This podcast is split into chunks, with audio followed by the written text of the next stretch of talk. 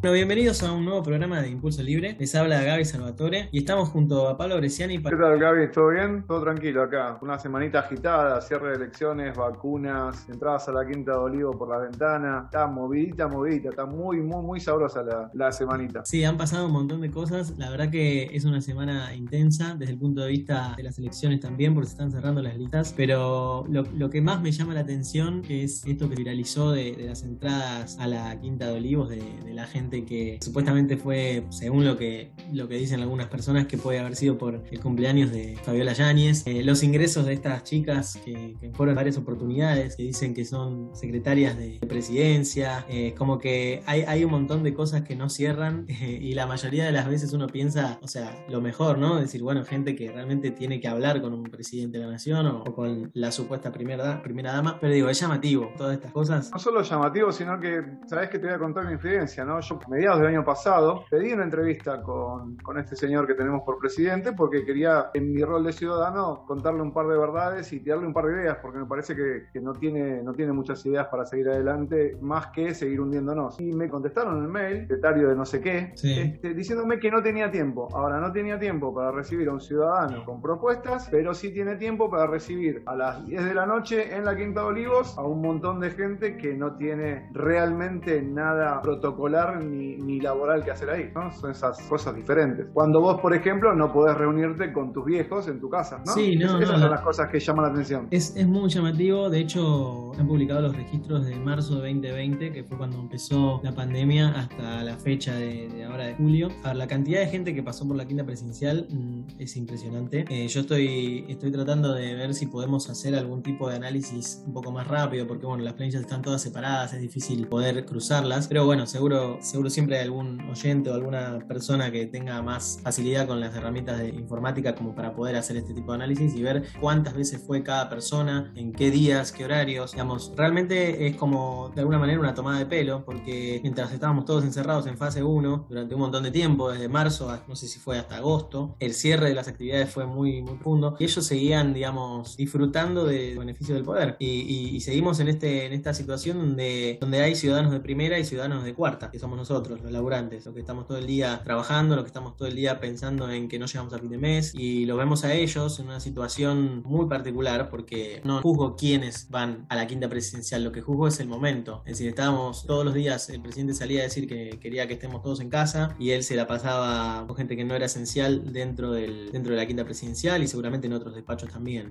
Que no te llame la atención que estas personas que nosotros claramente, por lo menos lo que salió, que se viralizó, no es una persona esencial la que entró, que no, que no te extrañe que la declaren estratégica por algo. Sí, como, lógico. Como, bueno. pasó con, como pasó con las vacunas VIP, ¿no? Que de la noche a la mañana en todos, todos puestos estratégicos. Exactamente. De hecho, bueno, eh, estas dos chicas, eh, hay dos chicas que mencionaron en las redes sociales, una es Sofía Pachi y la otra, bueno, no tengo ahora el nombre, pero digo, son personas que para mí y a base de las cosas que han mostrado en las redes sociales, por supuesto, no parecen ser esenciales. Hay que ver qué es lo que dice el presidente de la Nación. El Partido Republicanos Unidos, junto con Marcos Longoni, eh, con Facio, que es un abogado, y, y, y Abril Fernández, que son candidatos de, de, Republicanos Unidos, radicaron una denuncia que cayó, creo que en el, en juzgado del juez Casanelo, eh, a raíz de, esta, de, estas cuestiones, de estos ingresos, porque, bueno, en su momento estaba penado por. Eh, era un delito penal eh, realizar reuniones y hacer este tipo de, de juntadas, ¿no? Entonces, bueno, esperemos que el presidente o, alguien de su entorno pueda responder a las preguntas de qué hacían esas personas ahí, por qué tenían audiencias con el presidente o por qué iban directamente a la Quinta de Olivos cuando estábamos todos encerrados en fase 1, ¿no? Sí, claramente. Claramente tienen que empezar a rendir un poquito de cuentas y tienen que empezar a hacer lo que tendrían que hacer, ¿no? Hacer las cosas con transparencia, sin cuartos oscuros, sin cosas por detrás, sin privilegios para unos pocos. Te exigen, te culpan, la culpa es tuya porque saliste y te juntaste con tu vieja, la culpa es tuya porque saliste y te encontraste con tu hermano en una plaza, la culpa es tuya porque saliste después de las 8 de la noche. ¿Te acordás que en un momento nos encerraron a las 6 de la tarde? Una cosa sí. terrible. Bueno, recordemos que eh, en esa época no se podía ni siquiera salir a correr. Estábamos en una situación que no nos dejaban salir a correr. Y yo, yo no hablo de... Los, los, malditos runners. Exactamente. Eran los malditos runners.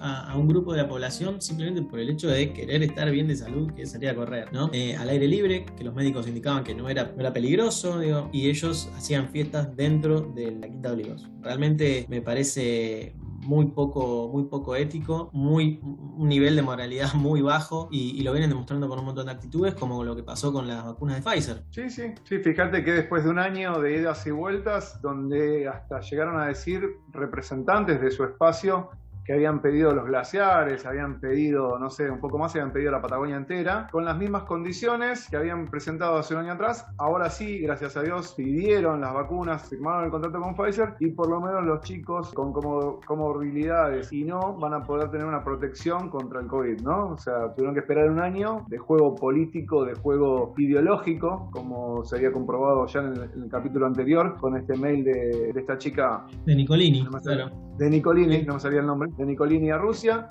claramente fue un manejo ideológico de la vacunación de los argentinos y que hoy tienen que reconocer que no les queda otra que vacunar porque es lo fundamental, testeo y vacunación para poder controlar esto. Sí, lógico. No estaban haciendo ninguna de las dos. Tal cual. Bueno, los testeos estaban haciendo muy pocos testeos por millón de habitantes y muchos que acompañaban al presidente empezaron a hablar sobre esto. Hace, hace unos días están saliendo notas relacionadas a, a que no hacen controles y al mismo tiempo no se hacen controles y tampoco se consiguen vacunas. Es como que un caldo de cultivo para una nueva restricción de movimiento. Eh, así que bueno, eh, creo que es una, situación eh, que te pone, te pone, te, hace pensar que te están tomando el pelo constantemente, ¿no? Y creo que es una falta de respeto tanto para, el ciudadano como para todos aquellos que tuvieron que pasar la muerte de un ser querido adentro de su casa sin poder despedirse. Y, es una falta de respeto también a los médicos que, estuvieron en el frente de batalla durante tanto tiempo. Y, y bueno, espero que esto repercuta en las urnas porque realmente un de gobiernos que no respeta ni siquiera al prójimo no tendría que estar en el poder. No, pensá esto, están en plena campaña, más allá de que todavía no arrancó, ¿sí? Están en plena campaña, con lo cual la politización que no querían de las vacunas la están haciendo ellos, la están utilizando como herramienta de gestión y muestran gestión ahora, después de un año, ¿no? Pero muestran gestión como que están vacunando, con que eh, ellos agarraron y fueron los únicos que se ocuparon de la salud de los argentinos, cuando sabemos que no fue tan así. Y lo peor es que están utilizando, si bien todavía no está prohibido por ley, porque todavía no, no entró la veda, están utilizando actos públicos para campaña. ¿Por qué digo esto? Porque, por ejemplo, el jefe de gabinete Cafiero hizo una presentación en una empresa donde se supone que, no sé si me acuerdo si fue un incentivo que dio el gobierno a esa empresa para que pudiera trabajar, una cosa así, donde estaba el ministro de Producción, o sea, un par de ministros que tenían que estar, pero estaba esta señora Tolosa Paz, que es una precandidata, que no tiene ninguna injerencia y no tiene por qué estar ahí, y claramente estaba puesta en primer fila para qué? Para que se la relacionara con la gestión productiva del partido de este Frente de Todos. Con lo cual, si bien se puede llegar a decir que del otro lado, cuando digo del otro lado, hablamos de Juntos por el Cambio, hablamos de la gestión de la reta, es muy probable que también hagan algo parecido en alguna presentación política. Recordemos que no pueden utilizarlo. Y no es que no pueden utilizarlo porque lo prohíbe la ley. No tienen, no tienen que utilizarlo por una cuestión ética, que es lo que hablábamos hace un ratito. Por ética, vos no podés utilizar los actos de gestión, que es lo que tenés que hacer, que es cumplir tu función de funcionario público y hacer cosas por los ciudadanos como acto de campaña. O sea, eso es una vergüenza que viene suscitándose año tras año y cada dos años empiezan las obras. Cada dos años hay elecciones, cada dos años tenés plazas nuevas, te tapan los baches que hace 70, 60 años que están rotos, empiezan con el plan de las tablets, el plan de las computadoras, el plan de, el plan de, el plan de, dos años. Después, dos años dormidos y dos años arrancan de nuevo. Y así. Sí, sí, el tema es que, a ver, eh, no tiene consecuencia. El uso de actos políticos de gestión para, actos políticos eleccionarios no tiene consecuencias. Entonces, al no tenerlas, es como que no se permite, pero por una cuestión moral y ética que nadie va a respetar, porque los políticos ya sabemos que está claro que no manejan ni la ética ni la moral, pero de alguna manera, al no tener una consecuencia real en lo que son las elecciones o en lo que son mismo la presentación de los candidatos, esto va a seguir siendo así. Si, nosotros no le es como es como decirle a un nene, no, no hagas tal cosa, va y la hace, y vos no haces nada. Lo mismo, es, es, eh, a ver, la moral, cosa que no se puede medir y sin tener consecuencias. Entonces, la moral no, significa nada para un político hoy día. Es lamentable, es triste, porque, digamos, de alguna manera nosotros tenemos valores morales y éticos que respetamos y esta gente parece que se los olvida, o se los olvida o, de alguna manera no los quiere demostrar. Realmente es, es horrible. Es una doble moral, es una doble moral, es una doble vara, ¿no? Para algunos, todo el peso de la ley y, toda, y todo el reproche, y para los que son como uno, está todo bien y es un viva la pepa. Ayer eh, Negri estaba estaba en el programa, programa de TN, no me acuerdo ahora el nombre, creo que era otra vuelta, creo que se el programa, y decía que él respondía por él, se quejó también esto de la utilización de los, de actos públicos, le preguntaron si había corruptos en su, en su espacio y él dijo, yo hablo por mí, pero si llego a encontrar alguno lo voy a denunciar. Y si bien no es de un espacio con el cual yo comparto, esa es la clase de política que yo creo que le está haciendo falta al país. Un político que rinda sus cuentas y que se haga cargo de su espacio también, porque si no acá también nos damos toda la mano, ¿no? Uno dice blanco. Un montón de, funcionarios públicos han aumentado su patrimonio 200, 500, 600%, 300%, 3000% en, en una cuestión de 3, 4, 2 años. realmente es un aumento patrimonial infernal. ¿Y vos has visto alguna, alguna presentación de la, de la, de la Oficina Anticorrupción o, o mismo de, de, la Auditoría General de la Nación imponiéndoles algo a estas personas, a estos funcionarios, sean del color político que sea, no importa, ¿no? Digo, no tiene consecuencias tampoco. Ellos no, bueno, negociados, hacen cosas y, no tiene consecuencias. Es lo que yo hablaba en, el capítulo eh, anterior, no el anterior, el otro, con Marina Quienas, cuando hablaba de esto de la cabeza de los organismos de control. Y, hablaba puntualmente de la oficina de la UIF, la Unidad de Información Financiera, donde hoy por hoy está manejado por ley por el partido oficial. Con lo cual, si vos tenés en cabeza de, los, de, las, de las oficinas de control gente del mismo partido o gente de la primera minoría que también tiene su rosca política y investiga hasta ahí porque sabe que cuando pierda el control le va a venir el vuelto, partiendo de esa base, nunca van a rendir cuentas. Por eso hay que cambiar todo. Sí, quizá, quizá no es una cuestión de que tenga que ser literalmente un partido político el que esté al frente de esos organismos. Quizá lo que tendría que haber es un grupo de especialistas de estos temas, cinco personas, siete personas, que puedan realmente exigirle a los políticos, y no desde el punto de vista político, sino desde el punto de vista moral, ético y de los números, digamos, que cierren los números, y que sean personas, eh, digamos, me refiero a gente que no tenga eh, intervención política, ¿no? más allá de que eso es un organismo político. gente, que sea objetiva, gente que sea objetiva, que, haga, un control real de, las gestiones. Claro, bueno, es lo que yo planteaba también con el tema del Consejo de la Magistratura y, los juicios políticos a los jueces y todo. Yo creo que los jueces o los representantes del Consejo de la Magistratura tienen que ser elegidos por todos los colegios de abogados del país, porque son ellos los que hacen eh, uso del servicio de justicia, ¿no? Más allá de que también las personas que son, digamos, que buscan la justicia, ¿no? Pero ¿por qué no son ellos los, los que eligen a, sus representantes en el Consejo de la Magistratura? ¿Por qué tenemos que elegir políticos para el Consejo de la Magistratura? Lo mismo para quienes administran la FIP. ¿Por qué tiene que haber una, persona política en, la FIP, que es un organismo de control para las empresas, para las sociedades, todo? ¿Por qué no puede haber ahí una persona designada dentro de los colegios de, contadores de la capital federal o de los, del país? Eh, tenemos, tenemos estructuras colegiadas en un montón de, instituciones y estamos desaprovechando el conocimiento y, las comisiones de esas instituciones para darle peso político a un organismo que tiene que ser un, un organismo de contralor. Me parece que estamos, estamos meando fuera del tarro fuera el terror Sí, sí, totalmente de acuerdo. Y también tendrían que rendir cuentas los que están, los que se fueron económicamente, ¿no? El rumbo de la economía del país. Porque todos le echan la culpa al anterior, ninguno se hace cargo de la gestión. Y ayer la calle Pau, en una entrevista que le hizo Jonathan Viale, decía que él no tenía en su momento y ahora tampoco, no tenía ganas de, de popularidad, sino de lo que él se encargaba y lo que su equipo se encargaba era de tratar de hacer una gestión mejor que la anterior para que el que viniera hiciera aún mejor las cosas, porque esa es su idea. Que la función pública es hacer las cosas bien, mejor que la anterior,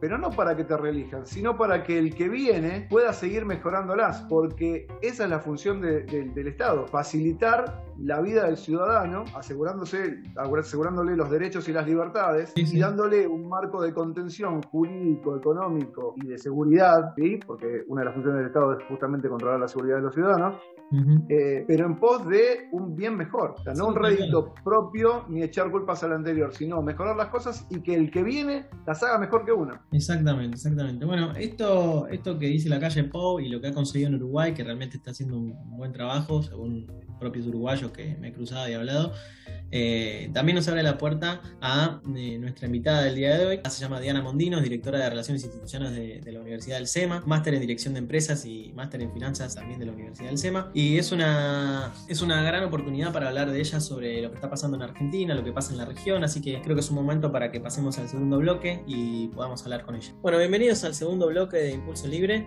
Estamos acompañados por Diana Mondino. Diana Mondino es, como dije antes, directora en Relaciones Institucionales y profesora de Finanzas del máster de dirección de empresas de la Universidad del SEMA, tiene experiencias en temas financieros, económicos y de management y actualmente es miembro del directorio de Loma Negra y Banco Roela. Eh, Diana, ¿esto es, ¿esto es así? Así es, tengo algunas otras actividades, pero no las digas para que no se note la edad.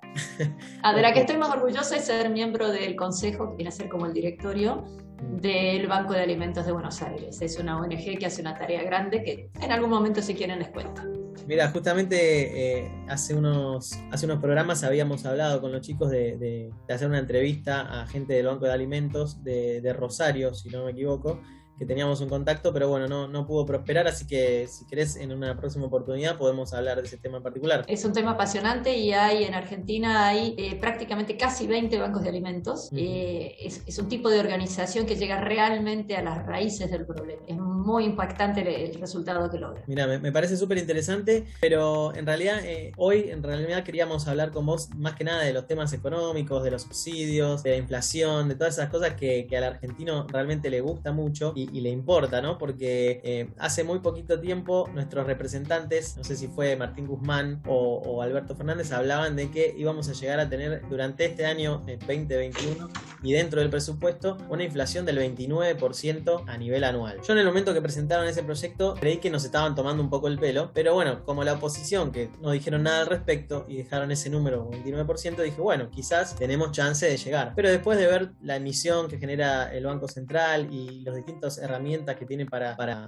para, manejar la economía. Ya estamos en julio y ese índice lo vamos a pasar bastante por, por, por, por mucho, ¿no? ¿Vos qué, qué, opinas al respecto? A ver, son varias preguntas y me gustaría concentrarme en una la palabrita que dijiste mágica, que es decir, en el presupuesto estaba previsto un 29%. ¿Qué es el presupuesto? Es una estimación de gastos, de impuestos y una autorización de gastos. Entonces, para, para poder pagar todos esos gastos, ya estaba previsto que no iban a alcanzar los impuestos y ya estaba previsto que iba a ser necesaria alta inflación. Sin embargo, estamos teniendo una situación en donde hay gastos que ya están, como en julio, que ya están llegando al límite de lo autorizado, y con lo cual quiere decir que, ¿qué va a pasar? ¿A partir de agosto no se gasta más en eso? ¿O nos vamos a exceder de los gastos autorizados? Si aún así hacía falta alta emisión y está habiendo aún más que también que la prevista. Dejemos por un minuto el tema de la inflación. ¿Por qué está ocurriendo eso? Eso no está dentro del presupuesto. Entonces, nos argentinos nos mentimos a nosotros mismos, dejando de lado si es oposición o gobierno. Simplemente decimos que vamos a hacer algo y después no lo consideramos, no lo hacemos, no lo tenemos en cuenta. Y esto es muy grave porque, digamos, ¿para qué sentido tiene? ¿Quién asigna los gastos? ¿A dónde se definen? ¿A dónde van los fondos? Para eso está el presupuesto, para que no haya demasiada discrecionalidad. Así que,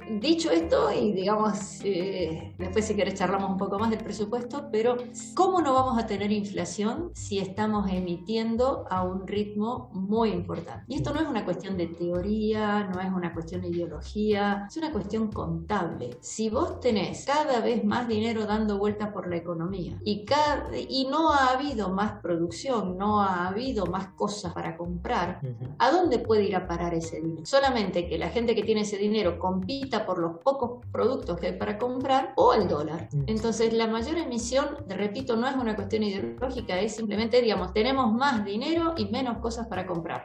Sobre todo menos dólares para comprar. Inevitablemente el precio tiene que subir. Y cuando el precio de tantas cosas sube, bueno, pues ahí tenés la inflación. A mí me da una tristeza infinita cuando se discute, o sea, digamos, gente que ha sido, digamos, viceministro o que es, tiene una responsabilidad importante o lo que sea discuten que el efecto que tenga la emisión, vos decís, pero si es de sentido común, si yo tengo 100 pesos en la billetera y tengo miedo de que mañana valgo menos, voy y compro algo, compro lo que sea, y eso hace subir los precios. Sí, sí, lógico. Por otro lado, para, el propio gobierno también te sube los costos, con lo cual a lo mejor aunque no hubiera más demanda, si te están subiendo los costos, ¿qué hace el productor con mayores costos? Así que no, no, no, no hay, no hay ninguna escapatoria con respecto a la inflación en la medida en que tengamos mayor inflación inflación, mayor emisión y al mismo tiempo aumentos de costos inducidos por el propio gobierno a través de la propia devaluación que está haciendo y de mayores impuestos. No, no, no, no hay otra opción. Y de cara, ahora que, justo que, hablaste de la devaluación, ¿no? De cara al contexto regional, no, no quiero tocar el internacional porque el internacional creo que ya sabemos y ya nos lo han dicho que somos un mercado de frontera, ¿no? O, peor, todavía no me acuerdo cuál fue el último, la última calificación que nos dieron. Pero respecto a la región, ¿no? Respecto a la región y particularmente la relación que tenemos hoy dentro del Mercosur con lo que es Brasil, por un lado, como un gran, tendría que ser compañero, pero no es compañero, sino que es un competidor porque lamentablemente están mejor organizados que nosotros, y Uruguay que siempre uno lo trataba como, como un país chiquito que quizás este, no le encontrábamos la vuelta o, muchos desconocen ¿no? la economía uruguaya. Eh, hoy por hoy, anoche hablaba la calle Pou y se, y se veían muchísimos logros en su gestión. Entonces, ¿cómo estamos hoy con este triple, quíntuple tipo de cambio? Tenés el oficial, el dólar MEP, el dólar bolsa, el dólar... Hay casi 20 tipos de cambio, casi 20. ¿Cómo nos planta esta ruleta rusa, por decirlo de alguna manera, de, cambios respecto al, mercado regional? Bueno, a ver, el, eh, acá el tema es que siempre hemos visto a otros países como competidores o nos comparamos continuamente o nos creemos superiores o no, o inferiores, cuando Argentina nunca se dedica a pensar en la complementariedad. ¿Qué cosas cada uno de nosotros puede hacer mejor? ¿De qué manera nos acompañamos? La integración de la industria automotriz fue uno de los pocos ejemplos en donde eso se trabajó deliberadamente, en donde las empresas automotrices hacen ciertas partes en un país, hacen otras en otros lados y se complementan. En nuestro país es, es los pocos ejemplos, pero eso es el mundo, la complementariedad es el mundo, en donde cada uno se dedica a hacer lo que es más eficiente, aunque pudiera hacer de todo. Haces aquello en lo que sos más eficiente vos y compras aquellas otras cosas en donde otro país pueda ser más eficiente. Esto de estar mirando y comparando con que si Brasil hizo esto, lo otro, lo demás allá, este, o Uruguay, o Chile, o Colombia, o el que fuere, digamos, lo que estamos es desperdiciando la oportunidad de especializarnos en las cosas en que somos buenos, de aprovechar los mejores recursos que tengamos. Esto de encapricharnos en querer hacer todo, en algunas actividades ser deliberadamente ineficientes, eh, o perdón, que inex, no deliberada, perdón, inexorablemente ineficientes, hace que tengamos una calidad de vida muchísimo menor de la que pudiéramos tener. Entonces, es evidente que hay otros países que han encontrado el agujero del mate en una forma diferente que la nuestra, están mucho más concentrados que nosotros en las exportaciones, están mucho más concentrados en atraer empresas y no en castigarlas, y sobre todo están buscando cuáles son sus, voy a usar una palabra vieja en economía, que son sus ventajas relativas, qué cosas pueden hacer mejor y tratar de producir más de eso. No es que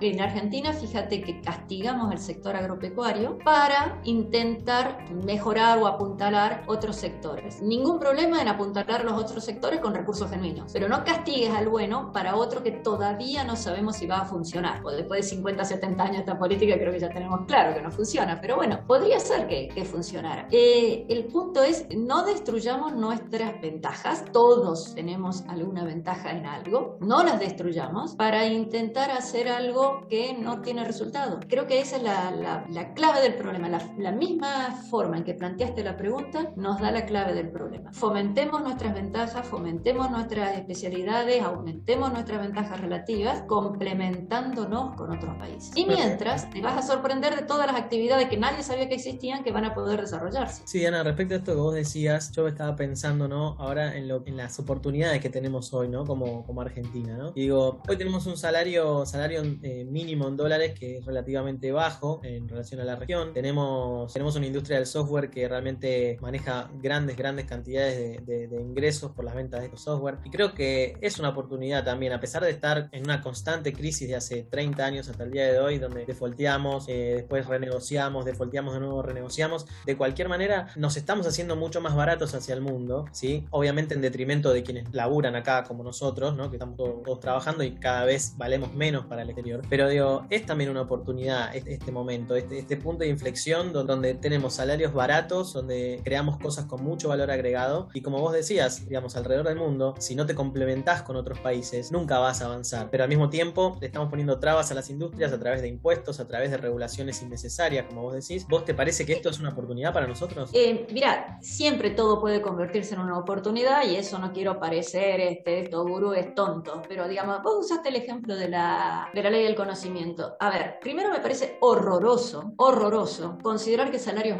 es una oportunidad. Eso es espantoso. Justamente vos lo que tenés que tener es, el salario es bajo porque la productividad es baja. Lógico. Vos lo que tenés que tratar de buscar es la mayor productividad posible y entonces tener salarios altos. El salario mínimo en Alemania o en Suecia en Noruega es más alto que el nuestro porque tienen una relación capital-trabajo distinta. Pero vuelvo al ejemplo que pusiste de toda la capacidad de exportar software que podríamos tener, lo que es eh, toda la, digamos, la economía del conocimiento.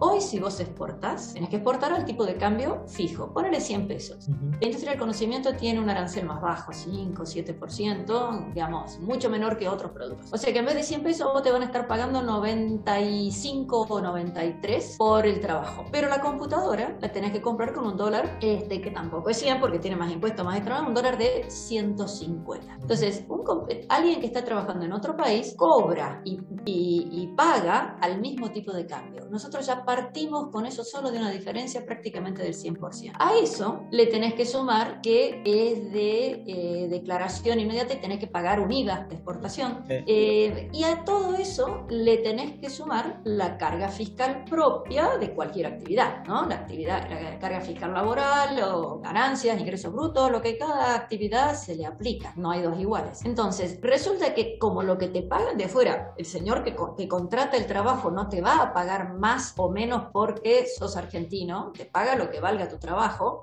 y si te contratan es porque sos mejor o más barato. Si somos más barato y encima tenemos que pagar todos esos impuestos, ¿cuánto te queda de salario? Y ahí está el tema de que el salario es barato. Pero es, totalmente injusto, o sea, la persona que trabaja cobra menos que lo que cobra el fisco que no trabajó. Sí, de hecho se ven un montón de productos a nivel nacional. La yerba tiene un 48% de impuestos, la leche tiene un 52% de impuestos. La... Para la yerba le acaban de poner un impuesto nuevo para ponerle una estampilla y por si esto fuera poco, le acaban de poner eh, producción máxima, no, perdón, extensión máxima. Entonces, ¿de, qué me hablas? de vos querés que el, precio de algo baje y limitas la producción y le subís los impuestos. ¿Cómo va a bajar el precio? Es imposible. Imposible. Entonces, bueno, justamente, a ver, por la ley de oferta y demanda, la única manera de que se produzca más y salgan más baratas las cosas es si hay competencia. Al momento de que no hay competencia, por supuesto que no vas a generar más producción. Entonces, esta, esta, manera de llevar no la... competencia y los que están no pueden producir más. Entonces, eh, a ver, fíjate, ¿qué es la OPEC? Eh, la Organización de Países Exportadores de Petróleo. Lo que ellos hacen es decir, muchachos, limitemos la cantidad para que el precio suba. Se han puesto de acuerdo entre varios países para que eso ocurra. Acá el gobierno ni siquiera necesita ponerse de acuerdo con otros, se pone de acuerdo consigo mismo y dice, nadie puede producir más de tanto. Entonces es obvio que el precio va a subir, aun cuando no hubiera emisión monetaria, aun cuando no tuviéramos la carga fiscal que tenemos. Si se limita la producción, necesariamente el precio sube. Entonces aquí tenemos una inconsistencia enorme. Y perdón, para volver a terminar el tema este de inflación, tenemos más emisión, tenemos menos productividad, tenemos limitaciones a la producción y encima cuando exportas, si es que exportas, tenés brecha cambiaria. Mm. ¿Cómo no vas a tener precios altos y No, no, no. Es una combinación de todas las políticas que no hay que hacer. Sí, sí, tal cual. Bueno, de hecho, eh, Argentina, desde no sé si fue 2015 a 2019, eh, tuvimos un pequeño aumento de las empresas que habían empezado a exportar. Y en el momento de que se, dan las elecciones de ahora de 2019, a partir de ahí eh, la cantidad de empresas que exportan bajó en relación a, 2019. Y digo, esa misma política fue la que durante 2003 a, 2000, a 2015 demostró que restringiendo los tipos de cambio, restringiendo la cantidad de, oferta en el mercado, restringiendo todas esas cosas, la gente no prefiere exportar, directamente prefiere, digamos, deshacer su compañía y no exportar. Entonces... Es que es complejo porque además después tenés contingencias de todo tipo, tenés riesgos que te persiguen, tenés, en los impuestos tenés percepciones y retenciones de algo que todavía no cobraste. hay un montón de cosas que en todos lados conocemos y que lo que importante sería cambiar algún día, de alguna manera, para que esas cosas no sigan existiendo. Pero una empresa que este año le fue bien paga ganancias, corresponde, es lógico, la tasa será alta, pero, pero bueno. Pero el tema es que empieza a pagar anticipos por el año que viene. Y si el año que viene no trabajas o no producís, imagínate todas las empresas que en el 2019 pagaron anticipos por 2020 y en el 2020 estuvimos cerrados por la cuarentena. ¿Qué, qué, qué haces con eso? Cucurucho. O sea, no, no, no, no hay ninguna posibilidad de algo que pagaste por anticipado, de algo que no sabías si iba a tener. Y bueno, y que fue masivo en en, en, la economía de que no hubiera ganancias. Em, y después el gobierno dice, no, pero hay evasión, hay, hay menos recaudación. Claro, porque vos ya la cobraste el año pasado. Todavía yo no había empezado a trabajar, no había levantado la persiana del, del primero de enero del 2020 y yo ya había pagado impuestos durante 2019 y este año lo mismo. Entonces, esas cosas son las que debemos cambiar lo más rápidamente posible. Sí, pero fíjate cómo lo resuelven. Crearon el impuesto a, a, la riqueza. Entonces, eh, cuando el impuesto a la riqueza me pone, me pone, de mal humor por primero por las mentiras. Sí, eso porque se aprobó después del presupuesto. Por definición, uno, sobre todo en un presupuesto, dedica recursos a las cosas más importantes. Entonces, si vos aprobaste el presupuesto en septiembre y en noviembre pones un nuevo impuesto, quiere decir que ese nuevo impuesto va a ir a parar a cosas que son menos importantes que la que habías puesto antes, porque si eran tan importantes las deberías haber puesto dos meses antes. Después, es un castigo, es una doble imposición, este, será bonito decir que los ricos paguen, pero lo que estás haciendo es cobrar impuestos sobre el capital. Y, los impuestos sobre el capital, voy a decir algo que es antipático pero poco común, digamos, todos sabemos que el impuesto al trabajo es elevadísimo en Argentina pero vos podés cobrar impuestos a la renta del capital. Aparte de lo que ganaste, o sea, una porción de lo que ganaste se paga como impuesto, pero nunca, jamás, de ninguna manera, una porción de lo que tenés. No se puede cobrar impuestos sobre lo que tenemos. Vos tenías 100 vacas y querés cobrar impuestos a las vacas y bueno, vas a tener, entonces en vez de 100 vas a tener menos vacas. Impuestos a, a los zapatos, vas a tener menos zapatos. Entonces va a haber menos producción en la economía el año siguiente. Eso es algo que para mí es incomprensible. Bueno, esa empresa tiene muchas máquinas, vos tiene un galpón muy grande. ¿Cómo le vas a cobrar un impuesto al galpón? Vos no podés agarrar y llevarte una ventana o una puerta o tres chapas del techo. Necesariamente para poder pagar sobre eso, estás pagando sobre la renta que ese capital te podía haber producido. Pero la tasa es tan elevada, es un 3,5% del capital o 5,5% del capital estaba afuera, que es mm, absolutamente imposible eh, de, de haber pagado. Entonces, el año que viene tenés menos capital. El año que viene tenés menos cosas con las cuales producir. Si vos tenías 10 eh, tractores, ahora en vez de 10 tractores tenés 9. Y el destino de los fondos, vamos ahí a otro tema que es bien odioso, te especifica un destino de los fondos. ¿Quién lo controla? ¿Cómo se sabe si va a parar ahí? Parte era, por ejemplo, para un gasoducto que no están hechos ni los planos. ¿Dónde vas a guardar esa platita hasta que se haga el gasoducto? Y si después del gasoducto no se hace, ¿le vas a devolver la plata a los señores? Porque eso tenía destino específico, tenía cuatro destinos específicos. Y no se gasta en eso, ¿le vas a devolver la plata al señor que le dijiste que era nada más que para eso? Es un impuesto que tiene absolutamente todos los errores del universo. Eh, hasta errores de implementación, ponerle, no me acuerdo la fecha, no era 30 de diciembre, era algún día de diciembre, no 31. Por lo tanto, algunas empresas tuvieron que hacer un balance especial, un costo operativo fenomenal. Pero de nuevo, el concepto de que te cobro un impuesto por tener una pala está mal. Eventualmente te puedo cobrar un impuesto porque habiendo trabajado con esa pala, te fue bien y bueno, tenés que contribuir a que la sociedad funcione. Pero no se puede sobre las cosas físicas, no, no, no existe en ningún país del mundo. Ponle el nombre que quieras, pero no, no, no, no, no, eh, no es factible una cosa como esa. Perdón, y te aclaro otra. déjame, sé que estás por preguntar algo, pero déjame que diga algo. Cuando la gente dice, no, está bien que los ricos paguen, momentito, ¿dónde tenés la riqueza líquida? O la tenés en un galpón, que no podés desarmar una puerta o una pared para pagar, o la tenés en la riqueza financiera. La riqueza financiera de los argentinos es mayoritariamente, en un 80%, títulos públicos. O sea, vos le prestaste dinero al gobierno, deja de lado que de fuerte. Mm. Vos le prestaste dinero al gobierno y ahora el gobierno te dice, por haberme prestado plata, me tenés que pagar un impuesto. Incomprensible, incomprensible. No, yo lo que te iba a preguntar es, digo, ¿cómo puede ser que estas personas, que no por supuesto siempre estar muy bien asesoradas en términos financieros, económicos, contables, ¿no? Digo, ¿cómo se les ocurrió pagar este impuesto, ¿no? Por, por todas las cuestiones que, que pueden plantearse hasta para la inconstitucionalidad. No, ¿cómo se te ocurrió pagar? Y porque la FIP te vuelve loco. Este, la FIP te, te, te, te persigue, entonces este, no es una cuestión que sea voluntaria, no es un aporte, ¿no? O sea, si no lo pagás tenés la ley penal tributaria. claro, pero digo, por eso digo, a ver, teniendo, teniendo gente que los asesora constantemente, sabiendo que este, este impuesto puede llegar a ser declarado inconstitucional. Yo, si, si hubiera sido empresario, si hubiera tenido realmente que pagarlo por una cuestión de, que me hubiese tocado, yo hubiese decidido no hacerlo. Está bien, eso seguramente tenga consecuencias en los negocios que vos puedas hacer con el Estado o con, con, empresas relacionadas, pero digo, realmente eh, eh, te ponían entre la espada y la pared para pagarlo. Entonces, imagino que... Bueno, ese razonamiento lo podés aplicar a toda la carga impositiva, ¿no? Podrías decidir no pagar ingresos brutos, podrías decidir no pagar... Y la verdad que la gente quiere convivir en sociedad, quiere estar en un lugar apropiado. Pero déjame cambiarte de tema un segundo. Este, yo sé que vos mandás en el programa, pero acá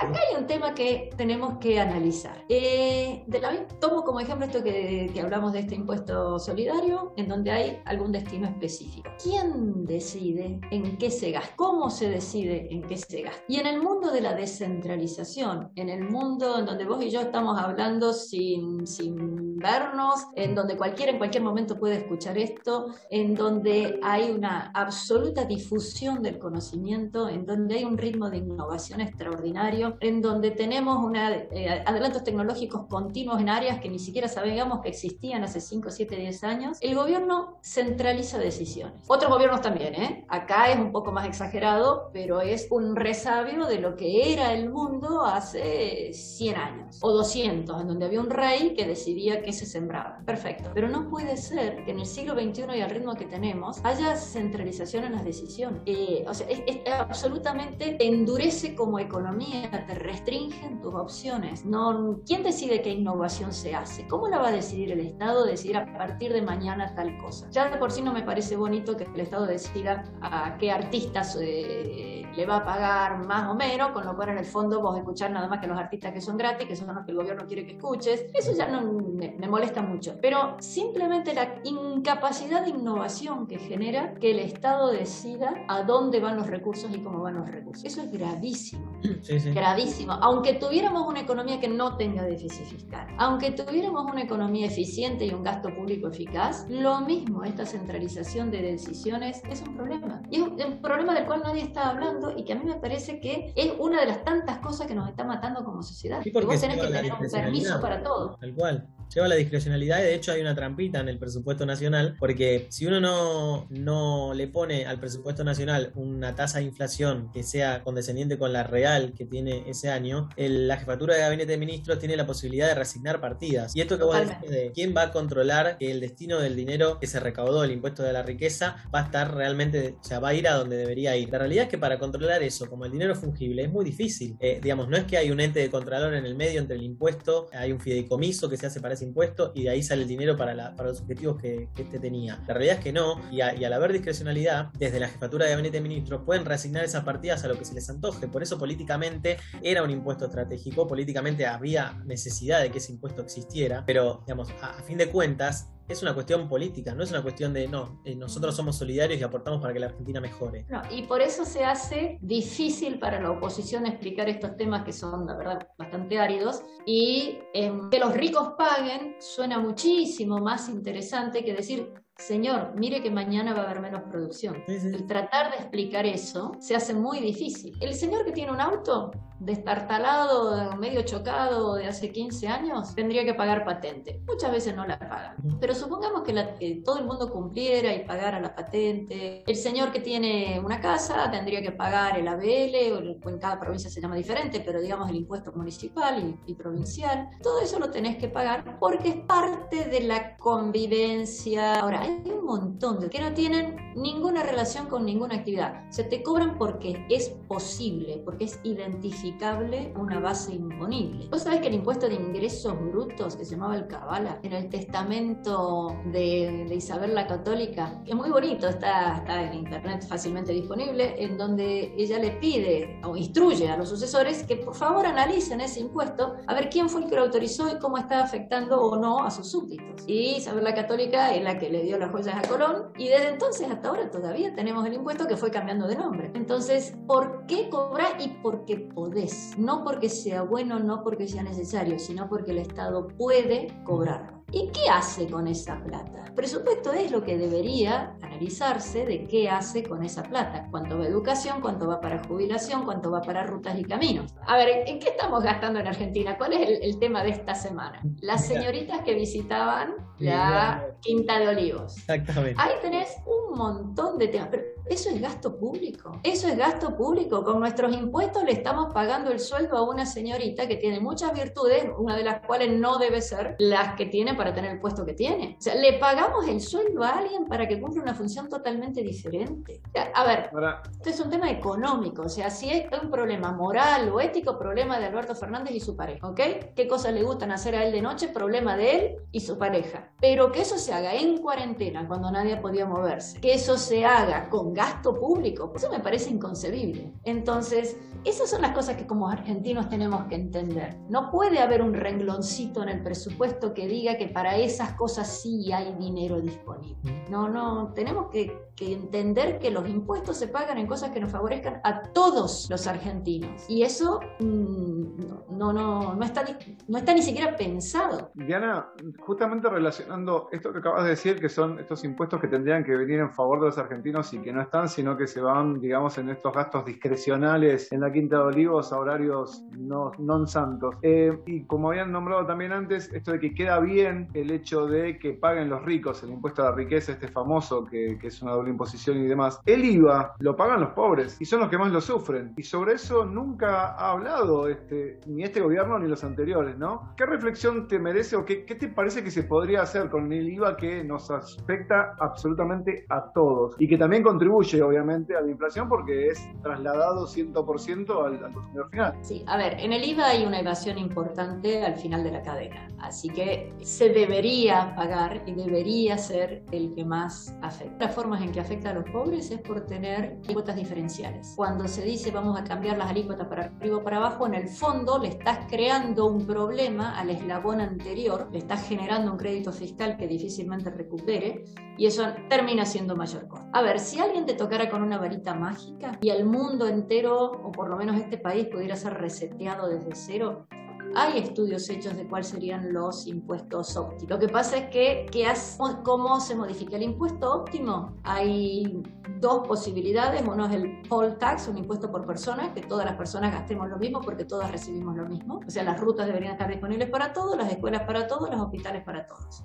Y si vos querés algo distinto, mejor o diferente, o vivís en un lugar, eh, eh, ok, págatelo. Esa sería una opción. La otra opción, estoy hablando a nivel totalmente teórico, ¿eh? la otra opción este, sería un impuesto al consumo. Todo el mundo paga 3, 5, 10, 20, la, tasa que sea sobre su consumo. Efectivamente, la persona que de sus ingresos consume casi todo, terminaría pagando en proporción a sus ingresos mucho. Pero aquel que es más rico, que consume muchas más cosas, terminaría pagando un monto mayor, no una proporción, pero un monto. Bueno, los dos impuestos son absolutamente imposibles de utilizar en Argentina. Tendríamos que desarmar una cantidad de actividades enorme. Tendríamos un tema importantísimo de federalismo fiscal. O sea, eh, digamos, esa es la teoría. ¿Podemos acercarnos a la teoría? O sea, uno dice, bueno, está bien, eso no puedo, pero ¿podemos hacer algo que se vaya aproximando? Y yo creo que sí, que hay mecanismos que se pueden hacer con la estructura impositiva actual que nos pueden ir acercando a una mejor situación o de no afectar tanto la pobreza o mucho mejor todavía de generar crecimiento. Un impuesto que no distorsione el crecimiento, sino que sea parejito. Y acá tenemos en Argentina el caso de las retenciones. Las retenciones se pagan sobre lo que se exporta, van a rentas generales a la nación y la nación lo distribuye de base a una serie de criterios, que básicamente la coparticipación. Entonces, quien más exporta, la empresa o la, o la provincia de la empresa que más exporta, no tiene ninguna ventaja o relación con los ingresos que genera. Aborrezco las, las, retenciones porque, bueno, por un millón de razones, pero supongamos que están ahí y que nadie las va a tocar por el motivo que fuere. Dadas esas retenciones, lo que debería ocurrir es que esas retenciones se reviertan a la zona en donde se produjo. Entonces, si vos sos un productor de trigo de tres arroyos, las exportaciones que surgen de tres arroyos van a tres arroyos. Entonces, terminarías teniendo buenas escuelas, terminarías teniendo buenos caminos, terminarías teniendo las cosas que son necesarias en tres arroyos para producir mejor. Entonces, los, y entonces otro señor dice, eh, pero yo no exporto nada. Momentito, no hay absolutamente ninguna provincia que no tenga hoy ya productos que exportan. Oyendo el ejemplo que trataban recién de teoría del sector del conocimiento, no hay ninguna provincia que no pudiera tener este, empresas de, de, software o de biotecnología o lo que sea. Entonces tendrías un incentivo a que se favorezca producir más para exportar mientras se mantengan esas retenciones. ¿Y qué ocurriría? Al año siguiente tendrías un poquito de mejores caminos y un poquito de mejores escuelas. Entonces la gente no emigraría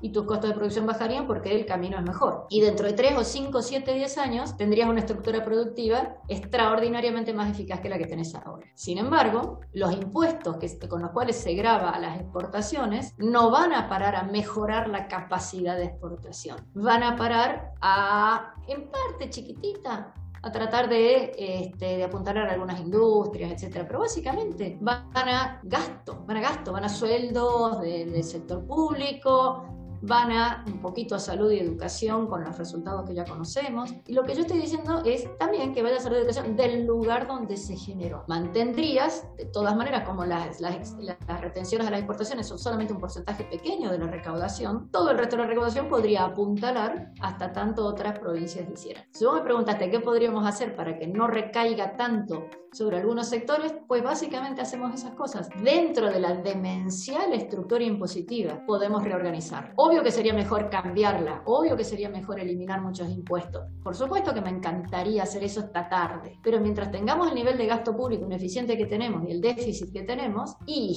no es fácil eliminar impuestos. Sí, ahí, ahí Diana yo quería hacerte una aclaración, bueno, no una aclaración, sino agregarle algo al tema que estabas hablando. me parece perfecto lo que vos opinás respecto de, esto de, hacer más eficiente, llamémosle, eh, la aplicación de estos impuestos y su redistribución, comparto plenamente, pero hay algo que a mí me hace mucho ruido y es que de los 166 impuestos que hay hoy en la Argentina, solo, el, solo 11 de ellos explican el 90% de la recaudación. Totalmente. Por, lo cual, digo. los otros te explican el 90% del laburo, que tenés que complementarlo, hacerlo, ¿sí? Por lo cual yo pienso, ¿no? Digo, vos decís, bueno, es difícil eliminar impuestos, pero en relación a la recaudación y al impacto que tiene en el presupuesto nacional, debería ser muy fácil eliminar al menos 130, no digamos 160, digamos, digamos 100 simplemente, 100 regulaciones que no tienen sentido de ser, porque quizás recaudan mil millones de pesos, que hoy día ni siquiera son 100 millones de dólares. Digamos, son impuestos que lo único que hacen es burocratizar el, trabajo de, un tercero, ¿no? Y de salir eh, la, inversión. El día que vos seas ministro y yo sea tu asesora, estoy de acuerdo con eso, pero te diría, empezá con lo que se llaman regulaciones de tiza y pizarrón. Eliminame las regulaciones que ni siquiera recaudás, pero que son un costo operativo fenomenal para quien tiene que producir. Vos querés poner un toldo, tenés que pedir permiso en la municipalidad.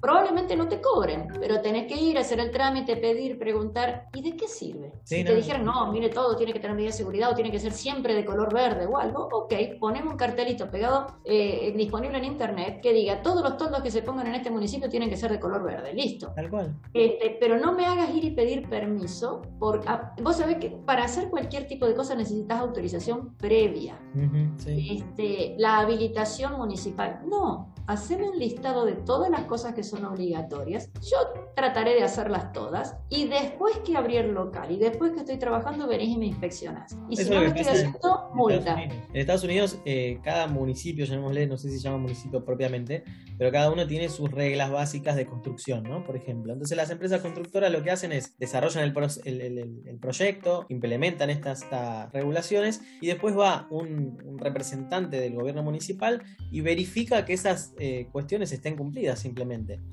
Claro. vos vas y verificás ex post. El castigo puede ser muy alto. Sin embargo, el tener que hacer todas las cosas previas, todas las cosas, los permisos que se necesitan. ¿Te acordás que hace muy poquito este, se publicó en varios diarios eh, los permisos que eran necesarios para abrir una heladería? Eran veintipico permisos. Eh, el hacha, eh, perdón, candidato a diputado, Lázari, ha publicado los permisos que hacen falta para trasladar una bondiola. Yo te puedo decir en otra actividad los permisos que tenemos que tener. Y vos decís, ¿de qué sirve? ¿De qué sirve pedírmelo antes? Este, solamente complicás. Insisto, muchos de esos ni siquiera cuestan plata. No es que el Estado está recaudando 100, 100 pesitos porque vos le lleves tal cosa. Es simplemente costo operativo. Y después que se lo llevaste, ¿dónde lo guardan? ¿Quién lo mira? ¿Quién lo lee? ¿Lo vuelven a leer? Es la pregunta. bueno, entonces, toda Todas esas cosas eh, podría funcionar. Hay un país, eh, leí hace poco, que tiene eh, una ley que hasta tenía un nombre bonito que viene a ser unas ¿cómo no me acuerdo ahora? Pero era una sola vez. O sea, el Estado te puede pedir los papeles una sola vez. Entonces, si vos le mandaste el balance a la AFIP, no te lo puede pedir la inspección de persona jurídica o cuando querías transferir eh, algo, cuando tenés que hacer lavado de dinero en un banco. O sea, ya lo pediste una vez. Bien. Se comunican entre ellos todas las veces que haga falta. Eh, hay, hay varios de estos trámites en donde el costo operativo es Jesus. Muy superior al costo económico. Si liberás esa fuerza, si liberás la capacidad de, generación, eh, vas a ir mucho mejor. Y perdón, y muchas de estas regulaciones te impiden la innovación, te impiden hacer algo diferente, te impiden hacer algo creativo. Te pongo las billeteras digitales, que han sido Mercado Pago y las otras que están andando ahora, Naranja X, Modo, no, no quiero nombrar una para no pelearme con otras, ¿no? Pero este, que han resultado una enorme posibilidad de gente que no estaba en, en el sector formal pueda trabajar libremente con gente de todo tipo, pueda cobrar con tarjeta de crédito, se pagando los impuestos porque se lo deducen de entrada, ¿no? A todo esto, ahora hay un impuesto nuevo que es de ingreso bruto que ¿quién lo paga? Y siempre lo termina pagando el consumidor, ¿no? Se traslada. Pero operativamente, ¿quién lo hace? Y uno de los milagros, de las cosas fantásticas que logró Mercado Pago, es que ellos centralizan ese tipo de cosas. El monotributista no tiene que ir a pagar. Entonces, eh, esas situaciones nos hacen entender, eh, se hace visualizar muy rápidamente por qué alguien prefiere pagar una comisión alta, pero que te dan todo el problema resuelto.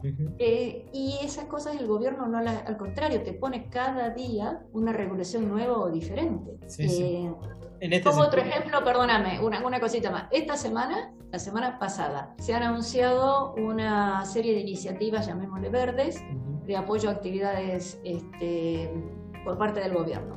Muy bien, ¿cómo se hacen? Eh, hay dos que recuerdo en este momento, había varias, ¿eh? pero las dos que recuerdo, eh, una es de calefones solares y otra de eh, bicicletas eléctricas. Ahora yo pregunto, ¿por qué le vas a dar un subsidio al señor que hace el producto XX? O le das la plata, si al señor le va bien, fantástico, y si le va mal no le importa porque la plata se la dio otro. Bueno, lo que tenés que hacer si querés fomentar una actividad sería bajarle los impuestos a esa actividad cosa que el Señor se esmere realmente en tratar de hacer las cosas bien, este, porque es su esfuerzo, su plata, la que está en riesgo. En cambio, si le das la plata, primero, ¿quién va a controlar que efectivamente hizo lo que dijo que iba a hacer? Y segundo, si sale mal, y bueno, lo lamento. no, no, no, no, no puede haber subsidios, tiene que haber reducción de impuestos. Mejor sería reglas de juego uniformes para todos. Pero bueno, ok, vamos a tener por mucho tiempo este, que el gobierno intente elegir ganadores o intente elegir sectores a los cuales quiere favorecer. No lo favorezcas dándole subsidio, bájale el impuesto. Tal cual. Bueno, entonces está claro que lo que faltan son incentivos puestos en los lugares, eh, digamos, que correspondan, ¿no? Creo que eso es el, corolario de, esta conversación.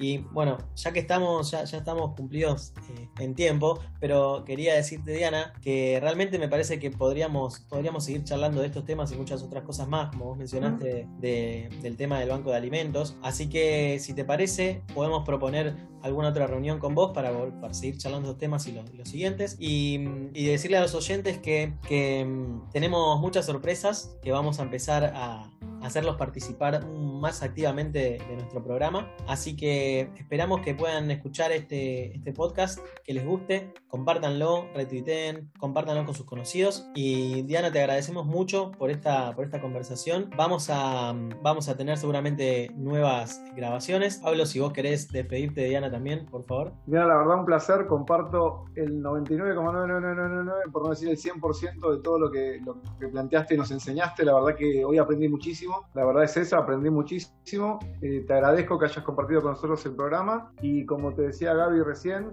esperamos poder tenerte con nosotros de nuevo para hablar fundamentalmente del Banco de Alimentos y toda la gran obra que, realiza y para seguir pidiéndote estos tips y estas, esta, esta, gran cátedra que nos diste hoy. Muchas gracias. Yo les agradezco la invitación y lástima que los que nos están escuchando no nos pueden ver porque yo veía un nenito precioso que tenías por ahí, Pablo, dando vueltas y que lo estás, se porta muy bien. Es mi, es mi hija Juana que fue por eso fue el momento que tuve que, que, mutear y siguió, siguió Gaby, porque, viste, cuando estás en casa, estás en casa. Es así. Así es, así. Yo les cuento a los Un beso. Y Diana, eh, yo les cuento a los oyentes que sí, nosotros estamos grabando desde casa estos programas, los hacemos a través de, la plataforma de Zoom, después editamos el audio y subimos el programa una vez editado. Eh, así que, bueno, acepto, Diana, eh, tu puesto como asesora para cuando yo sea ministro de, Economía o algo parecido. Me encantaría que, podamos seguir charlando de estos temas. Dentro de Fundación Apolo tenemos un montón de grupos de trabajo que, se están dedicando a proponer cambios en las cuestiones impositivas de la Argentina, cambios presupuestarios y cambios en relación a cómo manejamos estas regulaciones. Así que quizás sería lindo también poder armar un grupo de trabajo en relación a estas regulaciones que vos mencionabas que, que no tenían que ver con las cuestiones de recaudación, sino con simplemente trabas burocráticas, que sería muy bueno eliminarlos para incentivar a la producción.